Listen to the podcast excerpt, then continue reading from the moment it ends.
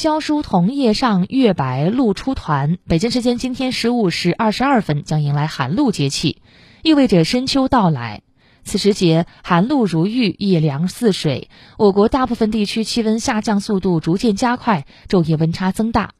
寒露是二十四节气当中的第十七个节气，也是秋季的第五个节气。寒露过后，地面接收的热量比夏季明显减少，冷空气势力进一步增强，昼夜温差加大。人们在清晨、夜晚会略感凉意。寒露时节，公众应该如何在饮食上加强自身调理呢？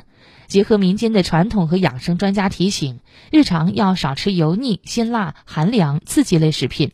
可以适当多吃一些甘淡滋润的食品，如梨子、柿子、山楂、石榴、萝卜、百合、银耳、海带、蜂蜜、芝麻等，可以起到滋阴润燥、益胃生津的效果。